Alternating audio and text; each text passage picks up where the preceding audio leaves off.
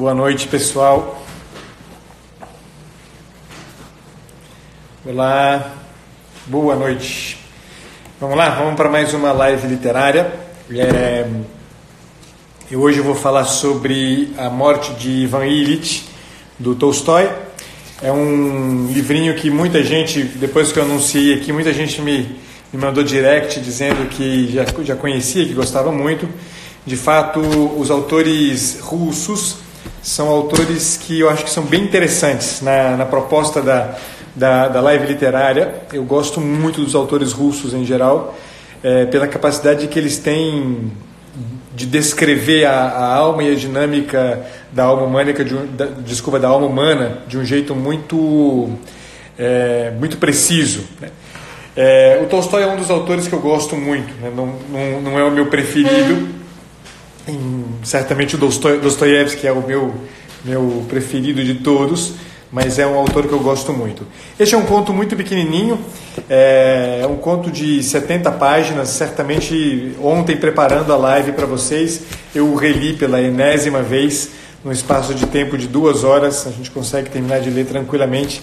São 73 páginas. O livro, esta edição da, da 34, é uma edição é, com com duas, dois pós-fácios, né, dois textos ao final, dois apêndices, que são bem interessantes também.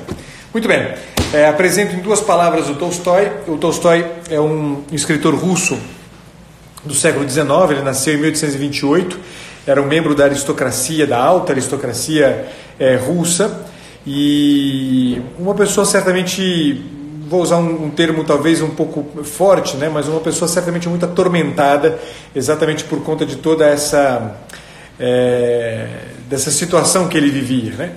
E ele, em 1844 ele ingressa na universidade, começa a estudar e não dá conta, larga a universidade três anos depois e decide dedicar a sua vida a, a esbanjar o dinheiro que ele tinha, o dinheiro da família.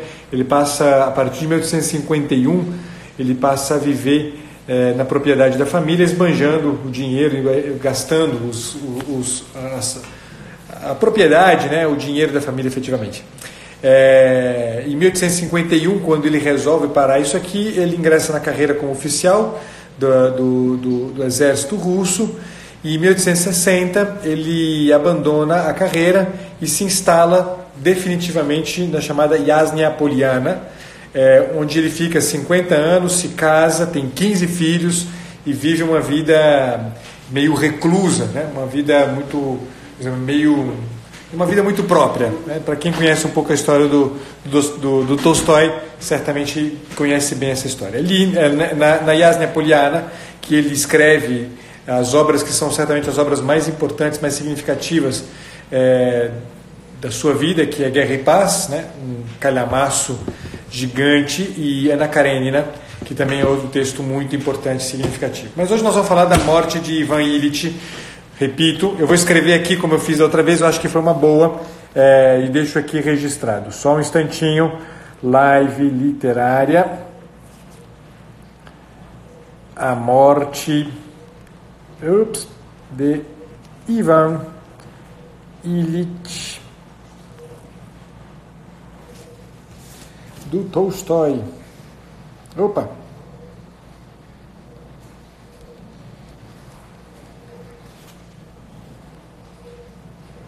Prontinho. Vamos lá. Vamos dar sequência. Eu acho que eu consigo agora fixar comentário. Muito bem, vamos lá. A história da, da morte de Ivan Illich. É, muita gente que está aqui certamente leu. Já vi comentários aí dizendo né, que que choram quando leem. É um livro de fato é, que traz à tona um tema que é muito importante, muito caro, inclusive a, a, a logoterapia. Né? Então tem, tem um tema aqui significativo. Para quem vem acompanhando, dos que estão aqui, para quem conhece, já vem acompanhando há um tempo o trabalho do Dr. Ítalo, também certamente vai é, reconhecer algo no, na, na, na, temática né, discutida pelo livro é, do que, em geral, está ali disponível também né, no, no, na, nas, nas, em algumas das intervenções que o doutor Ítalo faz e que tem que ver também, se a gente pudesse pensar aqui com é, um, para quem conhece a teoria das 12 camadas do Olavo de Carvalho, com uma temática que aparece sobretudo na oitava camada. Mas a gente vai, não quero aqui também ficar fazendo leituras é, a partir de, de abordagens teóricas, eu quero muito mais trazer para vocês alguns elementos importantes de reflexão. Lembremos sempre que a teoria, né, a ideia das lives, das lives literárias, é para que a gente, mais do que fique né, é, discutindo teoria, a gente aprenda a entender um pouco mais e melhor, né, é, é, com um pouco mais de fineza, a, o sofrimento humano, a dor humana, as alegrias humanas, para que a gente possa, como psicólogos, ter uma melhor capacidade de escuta, de atenção ao sofrimento daquelas pessoas que nos procuram. Mas para aqueles que não são psicólogos, as lives literárias têm também a função de ajudar né, a formar com um pouco mais de consistência um, imaginário que permita também o, o, lidar com os próprios afetos. Tá, então, um pouco, um pouco a proposta. Eu vou começar só com uma contextualização da história é, da morte de Ivan Illich. É, começa no capítulo 1, né, começa com justamente é, os amigos de Ivan Illich, que era um funcionário público, é, sabendo da morte, ele era, um, ele era um juiz, uma espécie de juiz, ele trabalhava num tribunal, é, e os amigos ficam sabendo da morte dele e aí fazem algumas, né, fazem uma tratativa aqui. Vamos ver. É, havia ali a seguinte notícia: eles mostraram então, eram, eram alguns, alguns amigos estavam conversando e é, apareceu diante deles um jornal, o jornal Viedomost, é, no qual tinha a notícia da morte de Ivan Illich. Havia ali a seguinte notícia, envolvida por uma tarja preta: Praskovia Fyodorovna Golovina comunica com dor na alma a seus parentes e conhecidos o falecimento de seu amado esposo, o juiz Ivan Illich Golovin, ocorrido em 4 de fevereiro do corrente ano de 1882. O féretro sairá sexta-feira à uma da tarde. Ivan Illich era colega dos cavaleiros ali reunidos e todos gostavam dele. Estivera doente algumas semanas, dizia-se que a sua doença era incurável. Não fora substituído no, no cargo durante a moléstia mas sugeria-se que no caso de sua morte seria provavelmente substituído por Alexiev, e este, no seu cargo, por Vinikov ou Stabel. De modo que, ao ouvir a notícia da morte de Ivan Illich, o primeiro pensamento de cada um dos que estavam reunidos no gabinete teve por objeto a influência que essa morte poderia ter sobre transferências ou promoções, tanto dos próprios juízes como dos seus conhecidos.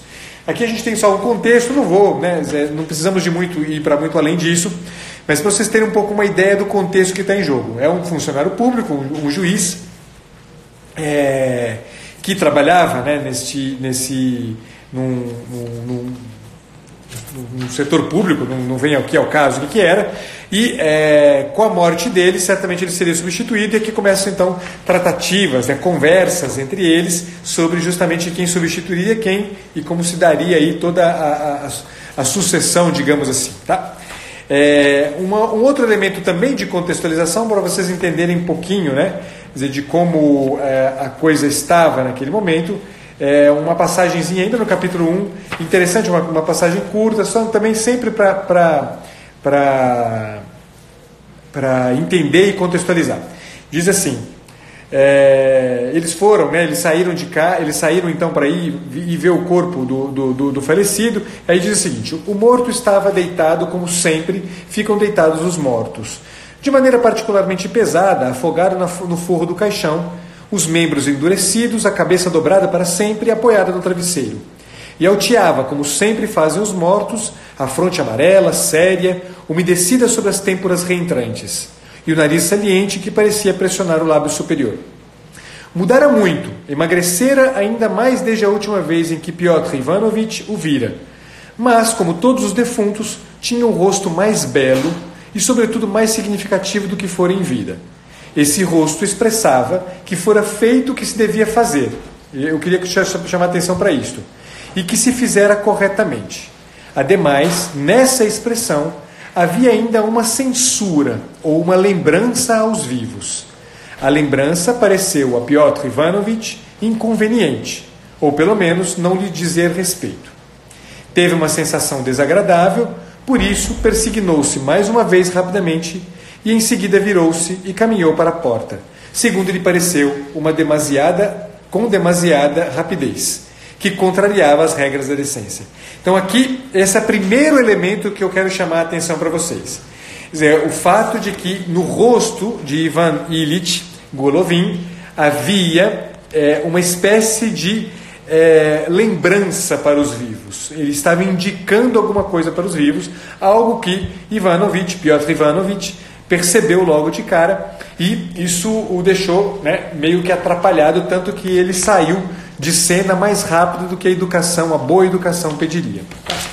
Bom, é, isso aqui já vai ajudando vocês um pouco a entender o que está em jogo ali. Né? o que, que é esse sinal? Né? O que, que é isso que o, a, o, o rosto do falecido Ivan Illich indicava para os vivos e lembrava aos vivos? E é sobre este tema que todo, né, dizer, todo o, o, conto vai girar em torno. Né? Dizer, ele gira em torno exatamente desse tema, do como a morte indica alguma coisa, como a morte diz para a gente, nos comunica alguma coisa. É a morte do Ivan Illich comunicando ao Piotr Ivanovich. Mas, ao Ivan Illich, a morte também comunicou algo e algo que, portanto, teve um, um caráter de transformação na vida do Ivan Illich. E é este o elemento que eu queria muito que a gente pudesse ter a oportunidade de entender com clareza. Quer dizer, como a experiência da morte pode trazer para a gente, né, pode ser para a gente uma referência importante em termos de organização. É. O que, que significa é, construir a própria vida, fazer a própria vida, levar à frente a própria vida diante da vida e da morte? Tá?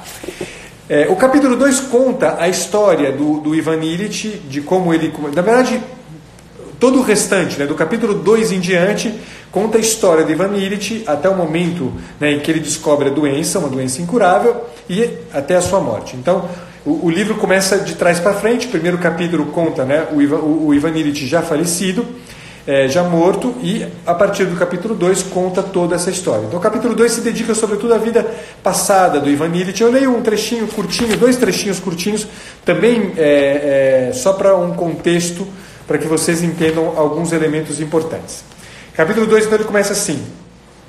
A história pregressa da vida de Ivan Illich foi das mais simples e comuns e ao mesmo tempo das mais terríveis. Vocês vão entender por que, isso aqui é importante, porque vai, vai haver um momento de virada na história do Ivan Illich e que tem que ver, sobretudo, né, com esta vida pregressa dele né, e o que, que isso significou na construção da sua carreira. Morria aos 45 anos, juiz do foro criminal. Era filho de um funcionário que fizera em Petersburgo, em diferentes ministérios e departamentos, aquele tipo de carreira que leva as pessoas a uma situação da qual elas, por mais evidente que seja a sua incapacidade para qualquer função de efetiva importância, não podem ser expulsas em virtude dos muitos anos de serviços e dos postos alcançados. Por este motivo, recebem cargos inventados, fictícios e uns não fictícios milhares de rublos, de 6 a 10, com que vivem até a idade provecta. Então, o Ivan Illich é filho de um funcionário público, um funcionário público que fez carreira fazendo nada e ganhando muito. Nada estranho quando a gente pensa em funcionalismo público. Se tiver algum funcionário público aqui, me perdoem, né? mas não tem absolutamente diferença alguma. Aliás, um parêntese rápido: eu hoje fiz um pequeno comentário, pequeniníssimo, num dos, dos meus stories é, e eu rece... o que eu recebi de mensagens de pessoas dizendo que era um absurdo eu falar mal do serviço público do país. É, muito típico, né? A pessoa, né, ela normalmente não, não, não faço aqui nenhum tipo de generalização, mas é um pouco esse, né? Essa história não nos é estranha. É... Tal era o conselheiro privado, o nome do, do pai do Ivan Illich, Ilya Ifiemovich Golovin funcionário inútil de diversas repartições desnecessárias. Teve três filhos. Ivan Illich era o segundo. O primogênito fazia carreira idêntica à do pai, portanto, era um né, medíocre como o, o, o pai o era. Apenas a diferença era que em outro ministério, e já estava chegando a idade funcional em que se atinge essa inércia dos vencimentos. O terceiro filho era um fracassado prejudicara-se em diversas repartições e agora estava servindo na administração das estradas de ferro. Tanto o seu pai como os irmãos, e particular, particularmente as mulheres destes, não gostavam de se encontrar com ele e até não se lembravam, sem uma necessidade extrema, de sua existência. A irmã estava casada com o barão de Graf, um funcionário de Petersburgo, idêntico ao seu sogro.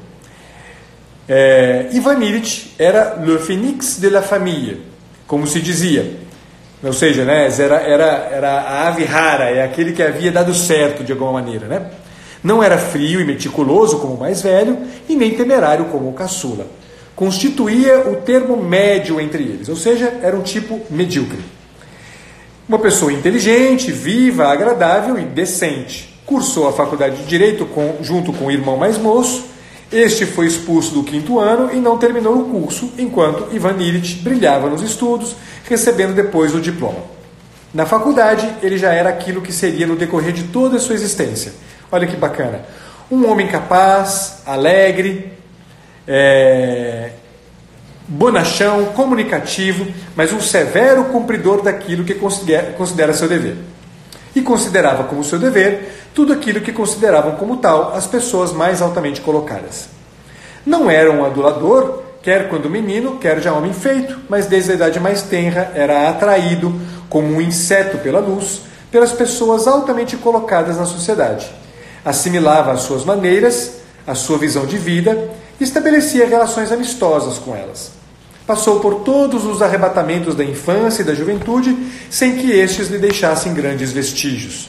Entregou-se tanto à sensualidade como à vaidade, anotem isto, e finalmente, nos últimos anos do curso, ao liberalismo, mas tudo dentro de determinados limites que lhe eram indicados com precisão pelo seu sentimento, segundo a anotação importante. Ou seja, é um cara que era medíocre, apesar né, dizer, de uma certa inteligência, de uma certa vivacidade, de uma certa, né, até mesmo alegria, né, é, é, e um bom, né, um, um, bonachão, como dizem aqui, era certamente uma pessoa que em alguma medida é, experimentava né, a vida organizada em torno de pelo menos dois elementos fundamentais: uma certa vaidade e, sobretudo, né, um certo estabelecer-se na vida tendo como ponto de partida um sentimento como regra, né? como, mais do que como regra, como medida. Aquilo que eu sinto como medida. Então, isso é um pouco né, o lugar e o contexto do Ivan Illich. Na sequência do, do, do, livro, vai se contar a história dele a partir disso aqui, o seu casamento com a Prascóvia, os filhos que ele teve, é, os seus 17 anos como casados, vai seguindo isso, né? A mudança de cidade, ele vai para uma outra cidade, se estabelece nessa outra cidade, e então ele finalmente, né, já, na, já quase no finalzinho do, do, do, conto, ele descobre a doença. Né?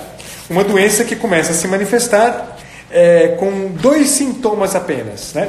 Um, gosto, um, um gosto esquisito que ele sentia na boca e uma certa sensação desagradável no lado esquerdo do estômago. Ele procura os médicos, alguns médicos né, é, fazem, né, dizem algumas coisas, algumas possibilidades, enfim, e até que ele tem um diagnóstico, né? E a partir desse diagnóstico ele começa então a se cuidar. E ele organiza a própria vida em torno né, é, da, da, da, da, da própria, né, da, da do, do, cuidado de si mesmo, da própria saúde, etc. Tá? Eu estou aqui, desculpa aí, de vez em quando eu olho para algumas coisas. Ah, perfeito. Muito obrigado, Fê. Era, esse é um ponto que eu queria, queria chamar a atenção. Muito bem lembrado. O que está acontecendo, esse, é esse ponto primeiro, né, quando eu disse da questão do sentimento, era algo que eu queria chamar a atenção. É que há neste Ivan Illich, lá do início, né, um certo jeito de se organizar na vida, na expectativa né, do, do, apoio, do aplauso das pessoas, algo que a gente pode muito tranquilamente caracterizar como um tipo de pessoa que se colocou na vida justamente né, num padrão de quarta camada, o tempo inteiro esperando o aplauso e aprovação. Né, é, afetiva dos demais. À medida que a vida vai transcorrendo, o Ivan Illich vai né, é, é, se mantendo e, e, se, e, perseverando, digamos assim, neste padrão, sempre tendo né, a vaidade como ponto. Né? E aí, de novo, é, algo, é um elemento que tem muito que ver exatamente com este tema né, de quarta camada, efetivamente. Né? É, muito bem lembrado, Fê.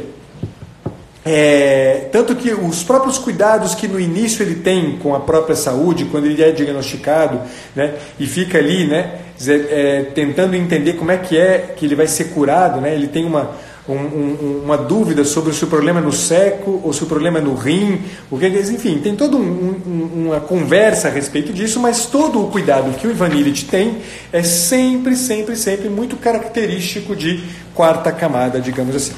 E aí vem, né, pela primeira vez, o enfrentamento do Ivan Illich né, é, com o problema da morte. Né?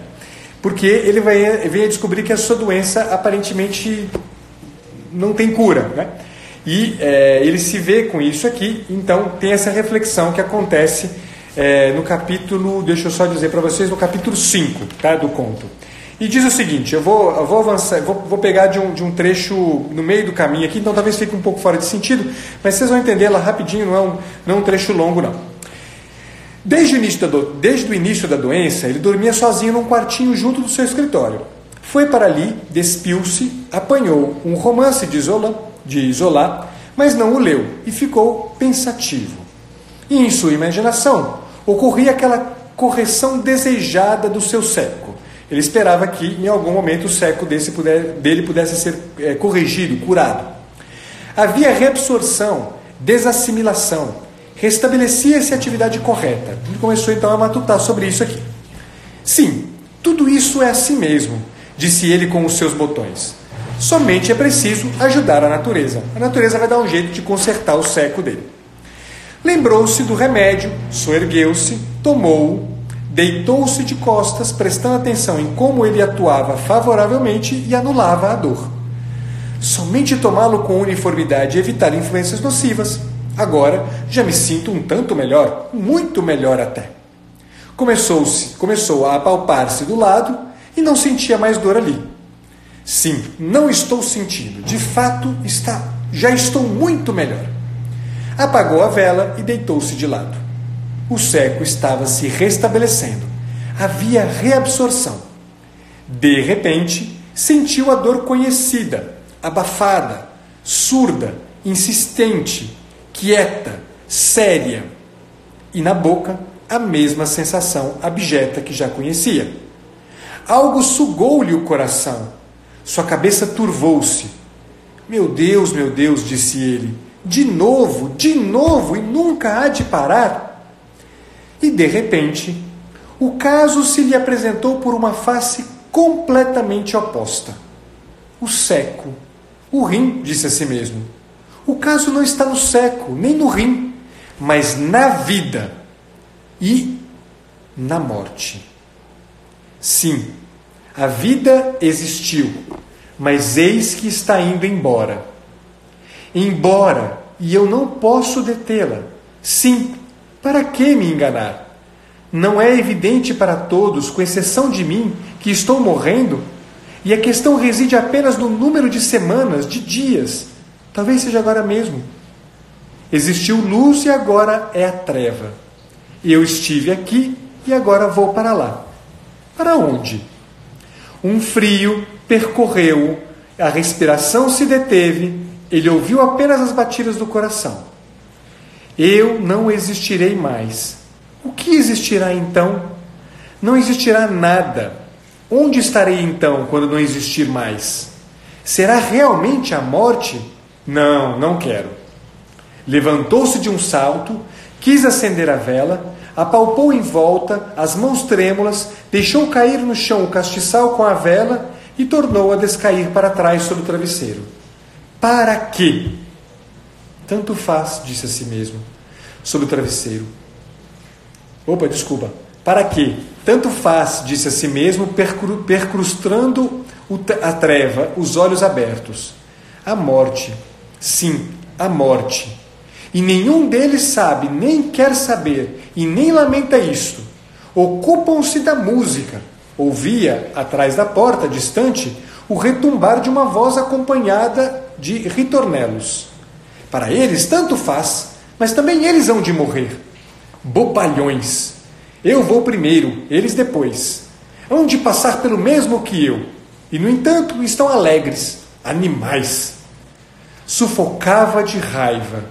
Teve uma sensação penosa, torturante, intolerável. Não podia ser verdade que todos estivessem condenados para sempre a este medo terrível. levantou-se e disse: Alguma coisa não está certa. Tenho que me acalmar. Tenho que pensar em tudo desde o começo. Vejam que é interessante, e aqui né, um, um ponto importante é que ele está, né, na verdade, quarta camada, vamos usar aí a, a, a lembrança da fé, né? Ele está diante da morte, mas a morte impõe a ele um problema que ainda não é o problema tal como a gente o enfrentaria né? quando a gente está né, no caminho de amadurecimento e finalmente se coloca o problema. Né? É, ratifico ou retifico toda a minha história? Ele, a princípio, ainda né, faz a experiência de que, puxa, pera lá, né, por que, que eu que estou sofrendo? Né? Por que, que todo, né, por que, que as pessoas estão aí cantando e eu estou aqui sofrendo, né? Quer dizer, ainda é uma coisa muito autocentrada, até que surge para ele uma hipótese de trabalho, digamos assim. Eu preciso pensar em tudo desde o começo. E ele começa então a avaliar a própria história, né? Avaliar-se a si mesmo né? e a sua história, tendo como perspectiva, tendo como ponto de, né, dizer, ponto de, como é que, por, a partir de que ponto eu olho para a minha vida? Ele começa a olhar para a própria vida, tendo como perspectiva de, de, de, de, de visão, né, a, a, a, própria morte iminente, né, aquela que está para vir. Né. É, e aí vem toda a reflexão dele, né, ele faz uma longa reflexão sobre isso. É, eu, eu, eu, marquei mais um trechinho pequenininho, mas é, só, é um trechinho só para vocês também entenderem, né? Ivan Illich via que estava morrendo e o desespero não o largava mais. Olha o desespero, né? É, sabia no fundo da alma que estava morrendo, mas não só não se acostumara a isso, como simplesmente não o compreendia. Não podia de modo algum compreendê-lo. Né?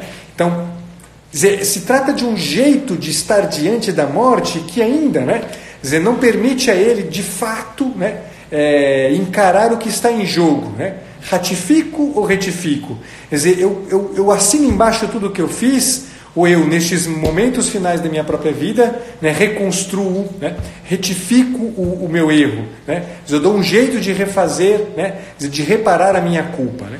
A questão toda é justamente se dar conta da culpa. Né? É, será que eu tenho culpa? Será que eu carrego alguma culpa? Até este ponto, ele ainda não se dá conta da própria culpa. E é muito impressionante, e é, e é um pouco assustador e atormentador, angustiante para quem vai ler, né? como ele vai empurrando este processo ele vai empurrando este processo de se dar conta o mais para perto possível da própria morte efetivamente. É muito impressionante, muito atormentador enquanto a gente vai lendo. É um livro que vai te deixando, meu Deus, mas esse cara não vai dar o passo, esse cara não vai dar o passo, não vai dar o passo, não vai dar o passo, parece que ele não vai dar o passo nunca. E ele continua o tempo inteiro nessa mesma, né, é, nessa mesma luta aqui, né, uma luta contra né, algo que ele não sabe o que, que é. Né? Quer dizer, contra o que, que eu estou lutando? Né? Não sei, eu não sei. Quer dizer, ele, ele simplesmente se pergunta por que, que eu estou morrendo e todas as outras pessoas não? E por que as pessoas continuam felizes e eu estou né, aqui sofrendo? É, lá na frente, ele de novo manifesta alguma coisa que é bem de quarta camada, Fê. Olha o que ele diz aqui. Finalzinho do capítulo 7, né? É, ele, ele a primeira, fazendo essa, olhando para a própria vida desde o começo, ele se dá conta de como a vida dele, como ele construiu a vida dele em torno da vaidade, em torno do sentimento, e ele se dá conta de um terceiro elemento importante. Ele construiu a própria vida em torno da mentira. E ele começa a se assustar com o fato de que ele construiu a própria vida em cima da mentira. E diz assim: além dessa mentira, ou em consequência dela, o que mais atormentava Ivan Illich era o fato de que ninguém, olha só, se compadecesse dele da maneira como ele queria. Cáspita, o cara acaba de se dar conta de que construiu a vida dele em cima da mentira. Ele acaba de se dar conta de que toda a vida dele fora uma mentira, fora uma mera vaidade. E, no entanto, né, diante da iminência da morte, ele ainda continua preocupado com o fato de que as pessoas não se compadecem dele. Ele não se dá conta de que toda a questão não é o compadecimento das pessoas, não é a sua própria autocomplacência. Ele não se dá conta. Havia instantes, depois de prolongados sofrimentos, diz ele, diz o Tolstói, em que Ivan Illich queria mais que tudo, olhem isso, por mais que se envergonhasse de confessá-lo, que alguém se apiedasse dele como de uma criança doente. Queria ser acarinhado, beijado, queria que chorassem sobre ele como se costuma acarinhar e consolar crianças. Dizer, é impressionante porque estamos diante de um homem que está vivendo o drama de uma existência, né? de uma existência que, que se desenha em torno né? é, da mentira, que se desenhou em torno da vaidade, que se desenhou em torno de um sentimento de autocomplacência, e ele, tudo que ele quer né, é um carinho, tudo que ele quer é um beijo, ser tratado como criança. É bem verdade né, o, que a, o que a Camila falou, tem algo de uma expectativa de compadecimento, né, que alguém padeça junto comigo. Mas o drama da morte é um drama de um padecimento solitário. O drama do ratifico ou retifico é absolutamente solitário. Sou eu diante da vida e diante da morte. Sou eu efetivamente diante da vida e diante da morte. Ninguém padece isso junto comigo. Eu assumo isto. Esta é uma responsabilidade absolutamente minha. Absolutamente minha. Ivan Illich, até este ponto, já à beira de se, ter, de se terminar a própria vida, ele ainda não se deu conta disso. E vocês vão ver que coisa maluca, porque ele vai levar isso até o último instante. Até o último instante. Lá na página 58 é, do, do, dessa, dessa edição, ele se pergunta: para que esta dor? Por que, que eu estou sofrendo essa dor? Né? Mais do que né, por que essa dor, para que esta dor? Né? Quer dizer, que é uma pergunta fundamental, vejam. Né? Mais do que por que né, a dor, por que o sofrimento, o para que muda a forma como a gente encara e vive o sofrimento. Muitas vezes a gente se coloca diante da dor, diante do sofrimento, diante de, um, de, um, de uma doença incurável, se perguntando efetivamente sobre o que? O meu sofrimento, por que, que eu estou sofrendo? Mas vejam, de que, serve a resposta do porquê que eu estou sofrendo? eu estou sofrendo porque o meu seco está ruim, eu estou sofrendo porque o meu rim está, está ruim. Desculpa, saber disso vai mudar alguma coisa a condição que te é imposta diante da vida e da morte, que é a condição justamente de se perguntar se eu ratifico ou retifico tudo que eu, tudo que eu fiz da minha vida? Dizer, o porquê não serve de absolutamente nada. Agora, o para quê, pela primeira vez, impõe ao Ivan Illich dizer, é possível que isto aqui tenha um sentido, é possível que toda esta dor tenha um sentido, né? É, e ele diz: tudo é melhor do que a morte. Sim, certamente tudo é melhor do que a morte. Né? E ele vai seguindo nessa reflexão. É o momento mais dramático da história, dessa história de, né? de, estar se dando, de estar se dando conta né? da própria morte. Diz ele: sempre o mesmo Ora brilha uma gota de esperança, ora tumultua um mar de desespero. E sempre a dor, sempre a dor, sempre a angústia, é sempre o mesmo. Sozinho, Ivan Illich sente uma angústia terrível, dá vontade de chamar alguém, mas sabe de antemão que em presença de outras pessoas é pior ainda. Olha que coisa impressionante. Ele começa a se dar conta, aqui vai começando a virar um pouco a chave, né? é, do, do Ivan Illich. Ele começa a perceber que a angústia dele, a autocomplacência diante do outro, torna a angústia e o sofrimento que ele experimenta na perspectiva de mera e simplesmente de esperar que alguém venha né, se compadecer dele né, e, e fazer um carinho, né, ele começa a dar conta que isso piora a sua circunstância, isso torna pior a sua circunstância. Lá no finalzinho, e agora vamos para os finalmente, e aí termino já é, é, a história. Lá no finalzinho acontece então o seguinte. É, olha só. Eu vou pegar de um. Eu vou, vou, não vou pegar direto. É o, é o, último capítulo, é o capítulo 9. Não, não é o último capítulo, não, porque termina com. Termina depois. É um, é um dos últimos capítulos. É, mas aí vai acontecer uma coisa importante, uma virada né, na história aqui do Ivan Illich. E é uma virada muito significativa, eu peço a máxima, a máxima atenção de vocês para isso aqui, porque aqui né, ele finalmente ele dá um salto. Né? Ele sai da quarta camada, digamos assim. Vamos ver o que acontece. É... Vou ler daqui desse trechinho. Tirou os pés da posição elevada, deitou-se de lado sobre o braço e teve pena de si. Esperou apenas que Gerassim saísse para o quarto vizinho. Deixou então de se conter e chorou como uma criança. chorava a sua impotência, a sua terrível solidão, a crueldade dos homens, a crueldade de Deus, a ausência de Deus. Para que fizeste tudo isso? Para que me trouxeste aqui? Para que? Para que me torturas tão horrivelmente? Ele nem esperava resposta e chorava porque não havia nem podia haver uma resposta. A dor cresceu novamente, mas ele não se movia, não chamava ninguém. Dizia consigo: Está bem, mais ainda, bate mais. Mas por quê? O que foi que eu te fiz? Por quê? Quarta camada ainda, ele está ele tá conversando com Deus bem assim.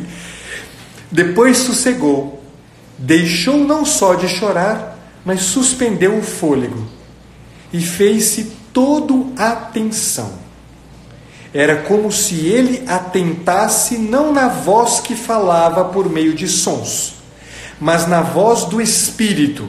Vejam isso, na sequência dos pensamentos que se erguiam nele. O que precisas?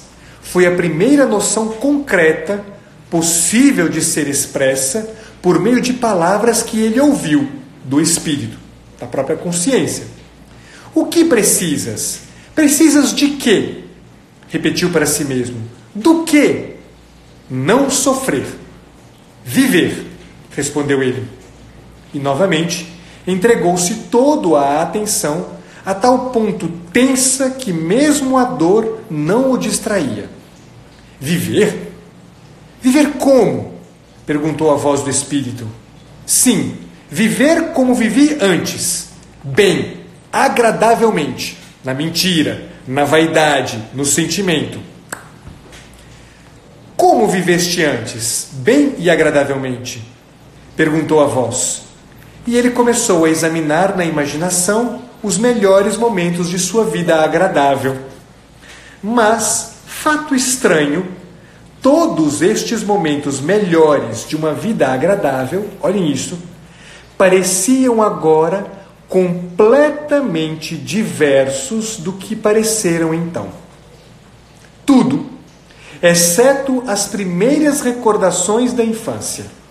Lá na infância, existia algo realmente agradável e com que se poderia viver se aquilo voltasse.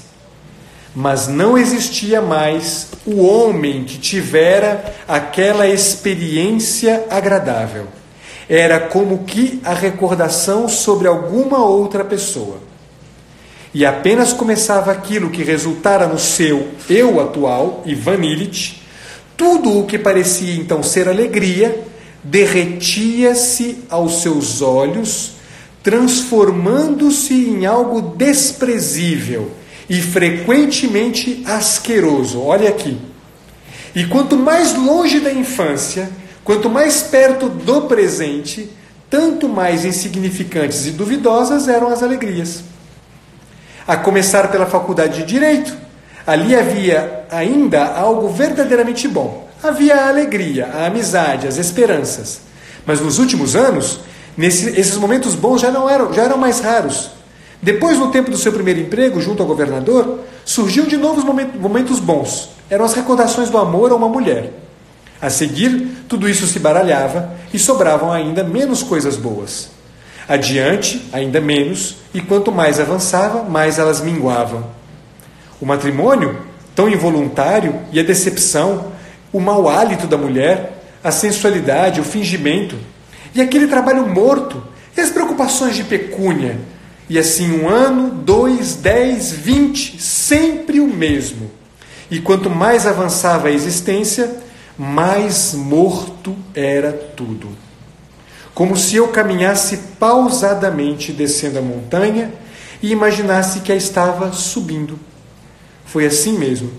Segundo a opinião pública, eu subia a montanha e, na mesma medida, a vida saía de mim. E agora, pronto, morre. Mas o que é isto? Para quê? Não pode ser. A vida não pode ser assim sem sentido. Olhem isto, asquerosa. E se ela foi realmente tão asquerosa e sem sentido neste caso, para que morrer? E ainda mais, morrer sofrendo alguma coisa não está certa. Talvez eu não tenha vivido como se deve. Caramba, pessoal, se a gente parasse o livro aqui e não lesse mais, a gente teria entendido absolutamente tudo o que está em jogo em termos de, é, de compreensão de toda a dinâmica que nos interessa que seja compreendida dizer, enquanto eu estou ali né, no, no, exercício de autocomplacência, esperando apenas o compadecimento de todos, esperando que todo mundo venha passar a mão, esperando que eu né, seja compreendido pelas pessoas, enquanto eu estou nessa posição, enquanto eu entendo que a minha vida me solicita, abre-se em urgência de um para quê, de um sentido, enquanto eu não entendo isso e eu não avalio a vida desde o começo, eu não consigo entender o quanto a minha vida muitas vezes pode ir decaindo, né, de degrau em degrau, para dentro de um completo nonsense, para dentro de, uma comple de um completo vazio existencial. E este reconhecimento é o ponto sobre o qual permite-se ao Ivan Illich a virada de jogo fundamental. A virada de jogo que faz com que ele experimente pela primeira vez em toda essa trajetória aqui, muito próximo já da sua morte, né, a a urgência de que a vida não poderia ser vivida desse jeito. Tal como se viveu, não poderia ser vivida. Vou agora lá para os finalmente, é, no finalzinho do livro, efetivamente, e é, depois, né, os últimos capítulos são estrondosos, são maravilhosos, e eu vou no último de todos os capítulos e termino é, essa live com vocês tratando disso. Depois eu só faço um fecho muito é, rapidinho. É, acontece já, né? De fato, nos, no, nos últimos instantes da vida dele, né, o último capítulo fala dos últimos instantes da vida dele, acontece então que ele está, né, ele, ele que contemplou toda essa vida sem sentido, é, ele que, que, que insiste em voltar e retornar tantas e tantas vezes sobre uma autocomplacência, ele que vai né, fazendo um esforço tremendo de dizer, é, é, encarar seriamente o problema né, de uma vida diante da, da, da, vida e da morte, e, no entanto, decai e decai, escorrega e levanta, escorrega e levanta. Dizer, nos últimos instantes, acontece então um momento em que ele é, experimenta uma dor terrível e aparece, então, no quarto dele o seu filho, né, o colegial, né, ele trata dele como o colegial. Vejam só, eu vou ler a partir do colegial, não, o ginasiano. Sim, era tudo outra coisa, disse a si mesmo. Mas não faz mal. Pode-se, pode-se fazer aquilo. Mas o que? Perguntou a si mesmo. E de repente se calou. Isso foi no fim do terceiro dia. Uma hora, vejam pessoal, uma hora antes de sua morte. Foi justamente então que o pequeno ginasiano, seu filho, esgueirou-se sem fazer ruído até o pai e acercou-se de sua cama. O moribundo não cessava de gritar desesperado, agitando os braços, e a sua mão, olhem isso, enquanto se ajetava, tocou a cabeça do pequeno ginasiano. Este, o ginasiano, agarrou-a e apertou-a contra os lábios e chorou. E justamente então, olhem isso aqui, pessoal. Ivan Illich caiu no fundo, viu a luz e percebeu que a sua vida não fora o que devia ser, uma hora antes da sua morte, mas que ainda era possível corrigi-lo uma hora antes de sua morte. Perguntou a si mesmo: Mas o que é aquilo? E silenciou o ouvido atento. Sentiu então que alguém lhe beijava a mão, seu filho, ginasiano. Abriu os olhos e dirigiu-se para o filho.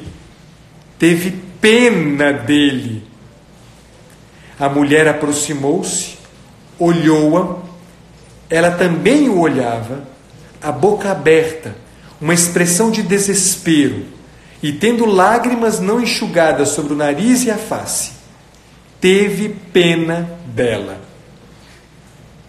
Sim, eu os atormento, pensou.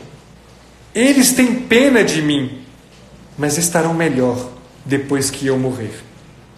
Quis dizer isto, mas não teve forças. Aliás, para que falar? É preciso agir uma hora antes de morrer. Indicou o filho com os olhos e disse à mulher: Leve-o daqui, dá pena, e você também. Quis dizer ainda: Perdoe-me, mas disse: Deixe-me passar. E não tendo mais força para corrigir o lapso, esboçou um gesto de renúncia, sabendo que seria compreendido por quem importava. E de repente, percebeu com clareza que aquilo que o atormentara e não o deixava estava de repente saindo de uma vez, de ambos os lados, de dez lados, de todos os lados. Eles dão pena. É preciso fazer com que eles não sofram. Libertá-los e libertar a si mesmo desses tormentos. Como é bom e como é simples, pensou. E a dor? Perguntou em seu íntimo. Para onde foi? É, onde estás, minha dor? Prestou atenção. Sim, Eila. Ora, e então? Que deseja? Que se, desculpa, que seja a dor. E a morte? Onde está? Procurou o seu habitual medo da morte e não o encontrou. Onde ela está? Que morte! Não havia nenhum medo, porque também a morte não existia. Em lugar da morte havia luz. Então é isso, disse de repente em voz alta. Que alegria! Tudo isto lhe aconteceu num instante. E a significação desse instante não se alterou nunca mais. Mas, para os presentes, a sua agonia ainda durou duas horas. Algo borbulhava-lhe no peito, o seu corpo extenuado estremecia.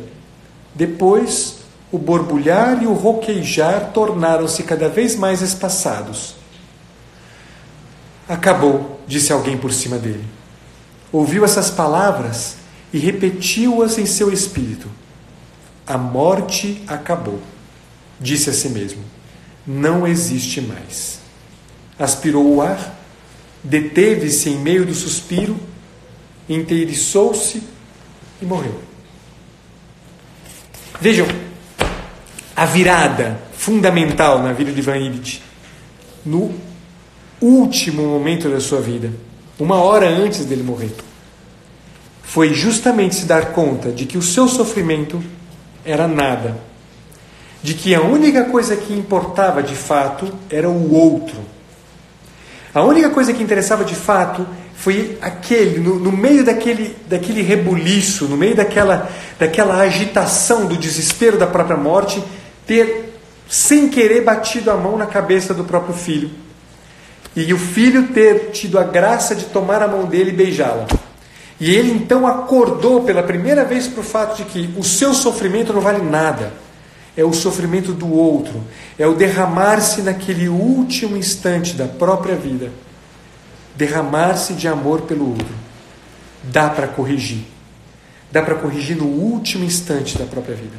É possível corrigir um erro no último instante da própria vida. É possível corrigir o próprio erro. É, é possível que a gente entenda, no último instante da própria vida, que a minha vida só encontra sentido derramando-se em atenção pelo sofrimento do outro, sentindo pena do outro. Agora, pessoal, digo-lhes, digo-lhes, isso aconteceu com Ivan Illich. Qual é a razão de ser de ler um livro como esse? Para além do fato de que, para nós psicólogos, isso traz um, um conteúdo gigante em termos de compreensão da dinâmica de sofrimento humano, de como o, sofrimento vai se manifestando ao longo, né? É, ao longo de, to, de toda a vida, é, para além do fato de que a gente pode intervir nisto aqui, para nós, para você que está escutando essa live, para você que leu esse, esse livrinho, em duas horas no máximo você termina de ler esse livrinho, o que diz para você? Repito as palavras da Camila, que não é preciso ser no último instante. Não é preciso que a gente experimente um sofrimento nesse nível para que a gente entenda que a vida da gente se realiza no se derramar pelo outro. Dizer, não é preciso que a gente espere sofrer um EQM para que a gente finalmente mude a nossa vida. Não é preciso que a gente espere ter uma parada cardíaca para que finalmente a gente possa né, viver uma vida inteira, uma vida longe da mentira, uma vida enraizada na verdade. Não é preciso, pessoal, não é preciso. Não é preciso construir a própria vida em torno da constante expectativa de que as pessoas venham satisfazer a sua infantil necessidade de ser acarinhado como uma criança. Não. Não. Você não tem que ser mais acarinhado como uma criança. Você tem que se derramar pelo outro. Não, nenhum dos que está aqui precisa mais ser acarinhado como uma criança. Nenhum dos que está aqui, nenhum, nenhum dos que está aqui. Cada um de vocês precisa entender que a própria vida só se satisfaz no se derramar, no se derramar completamente pelo outro. A vida encontra sentido é nisso. Para de se doer dos teus sofrimentos, para de se doer dos seus sofrimentos, por enormes que eles sejam, por gigantes que eles sejam. Não estou dizendo que algum dos teus sofrimentos seja pequeno, não estou dizendo que algum dos seus sofrimentos seja inútil, não estou dizendo que alguns dos seus, algum dos seus sofrimentos seja é, é, é, incapaz de, de, de, de, de ser levado a sério. Eu estou dizendo pura e simplesmente que a expectativa de que o mundo venha é, corresponder e re responder à tua urgência de um carinho é uma expectativa que é construída sobre a mentira. Doa-se do sofrimento do outro. Sofra do sofrimento do outro. É isto que é pedido da gente. É isso que é pedido de você, meu colega psicólogo, psicóloga. É pedido de você e de cada um de nós que a gente aprenda a se doer do sofrimento do outro, se doer profundamente do sofrimento do outro e estar com ele no seu sofrimento até o momento dele se derramar se derramar completamente. Eu sei que tem gente aqui, eu tenho certeza, eu recebo todo santo dia, pessoal, relatos de sofrimento, de dor sem tamanho, relatos de sofrimento, de dor que muitas vezes levam muitos de vocês a pensar muito concretamente que é melhor acabar com a própria vida. Eu tenho certeza de que muitos dos que estão aqui sofrem e, do, e se doem muito. O que faz efetivamente a gente sair disso, o que faz efetivamente a gente sair disso, é a gente encarar o mundo a partir daquilo que realmente interessa.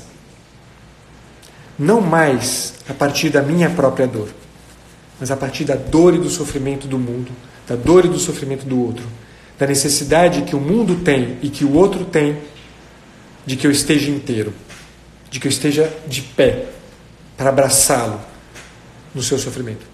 Isso é pedido da gente. Povo, esse é um livro para ler, reler milhares de vezes. E, sobretudo, lembrar disso. Não dá para a gente construir a vida da gente na expectativa de que os outros respondam às nossas dores e sofrimentos, por grandes, razoáveis, verdadeiras que sejam. Derrame-se, derrame-se de amor pelo outro. Derrame-se de verdade de amor pelo outro.